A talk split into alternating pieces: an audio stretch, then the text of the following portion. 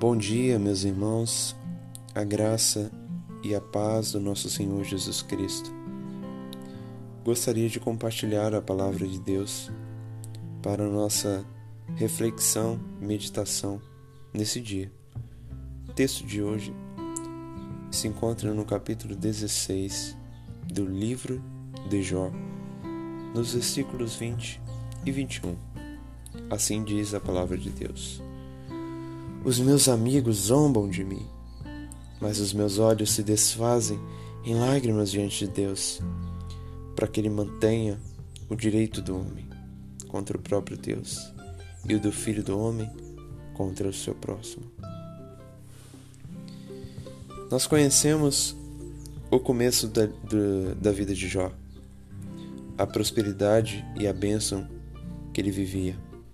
Conhecemos o final do livro de Jó, a sua restauração da parte de Deus, a bênção material em dobro, a bênção familiar também. E o meio do livro de Jó, todos os discursos de lamento que foram levantados por ele mesmo, as acusações levantadas pelos seus próprios amigos. Conhecemos? Será isso?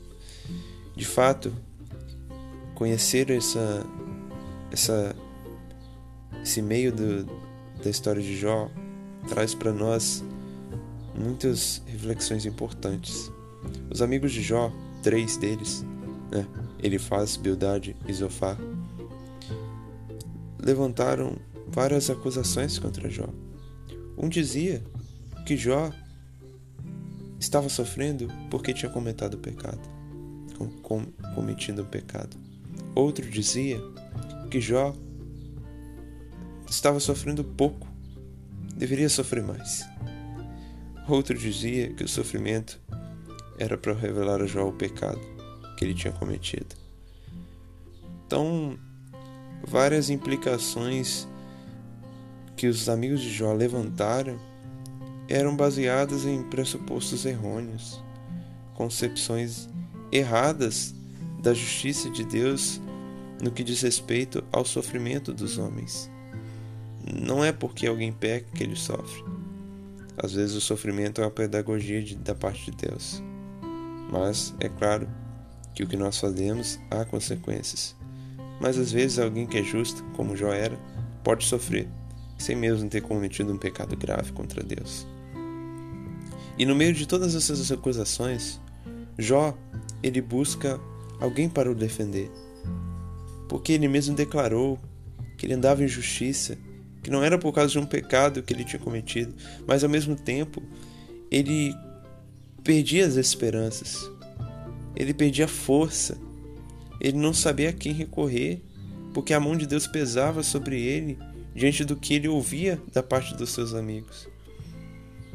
O faltava esperança, faltava alguém para o defender. E nesse texto, Jó declara que os amigos dele zombavam dele, que os olhos dele se desfaziam em lágrimas, isto é, ele estava em profunda tristeza, ouvindo palavras que, ao invés de o confortarem, o confrontarem e roubavam sua esperança. Mas ele busca alguém que pudesse o ajudar. E ele diz que ele derramava as lágrimas para que ele, Deus, não tivesse o direito do homem contra o próprio Deus. Ou seja, Jó roga por um sumo sacerdote que o defendesse, defendesse sua causa. Quem é esse sumo sacerdote, senão a Cristo? Jó vai dizer depois, no finalzinho do livro dele, que ele bem sabia que o redentor dele vivia, aquele que o salvasse, aquele que o pudesse salvar, aquele que o pudesse ajudar. Esse redentor é Jesus Cristo. O autor de Hebreus diz que Jesus Cristo é o sumo sacerdote, nosso sumo sacerdote. E o que, que é esse sumo sacerdote? O sumo sacerdote era um representante do povo que rogava por, pelo povo, apresentava as causas do povo diante de Deus. Esse é o Cristo. Cristo é o nosso representante. Ele conhece tudo que nós passamos, pois ele mesmo passou. Em tudo foi tentado, porém sem pecado. ele nos representa diante de Deus porque ele é a nossa justificação. Nós só podemos ser considerados inocentes diante de Deus quando cremos em Cristo. E quando cremos em Cristo, somos vestidos da inocência que pertence a Cristo, pois ele não pecou, mas ele morreu na cruz do Calvário para que eu e você pudesse ser considerado inocente, justo diante do Pai. E diante das acusações que podem nos sobrevir na vida, devemos lembrar que nenhuma condenação há para os que estão em, é, em Jesus Cristo. Nenhuma condenação há. Nenhuma, nenhuma. As flechas das acusações podem tentar nos atingir. As acusações do próprio diabo, que é o acusador, e às vezes pessoas que são usadas por ele para nos acusar de que não somos dignos da graça de Cristo, que não merecemos o céu. E de fato, não merecemos, não somos dignos. Mas se nós, somos abra se nós só abraçarmos é, as acusações, como, como vamos receber as consolações? Nós recebemos essas consolações quando reconhecemos Cristo como nosso Salvador, como nosso representante diante de Deus.